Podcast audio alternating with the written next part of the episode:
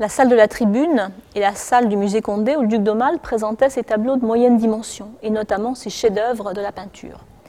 Alors sur les murs euh, de cette salle, il a représenté euh, en fait les différents courants de l'histoire de l'art résumés en cinq murs. Cette salle, euh, dont la forme est très particulière, elle est octogonale, reprend le plan de la tribune des offices, donc la salle principale de la galerie des offices de Florence.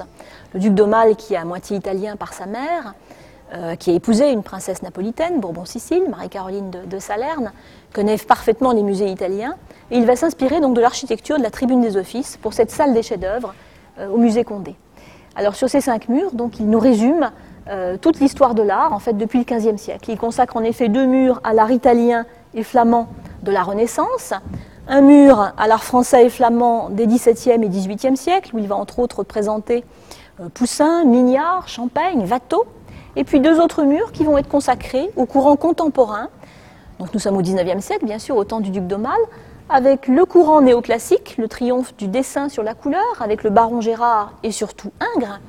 Et puis en opposition, juste en face, le mur romantique, où on trouve les grands chefs-d'œuvre de Delaroche, comme l'assassinat du duc de Guise, de Delacroix, l'entrée des croisés à Constantinople, et d'Harry Scheffer avec le portrait de Talleyrand.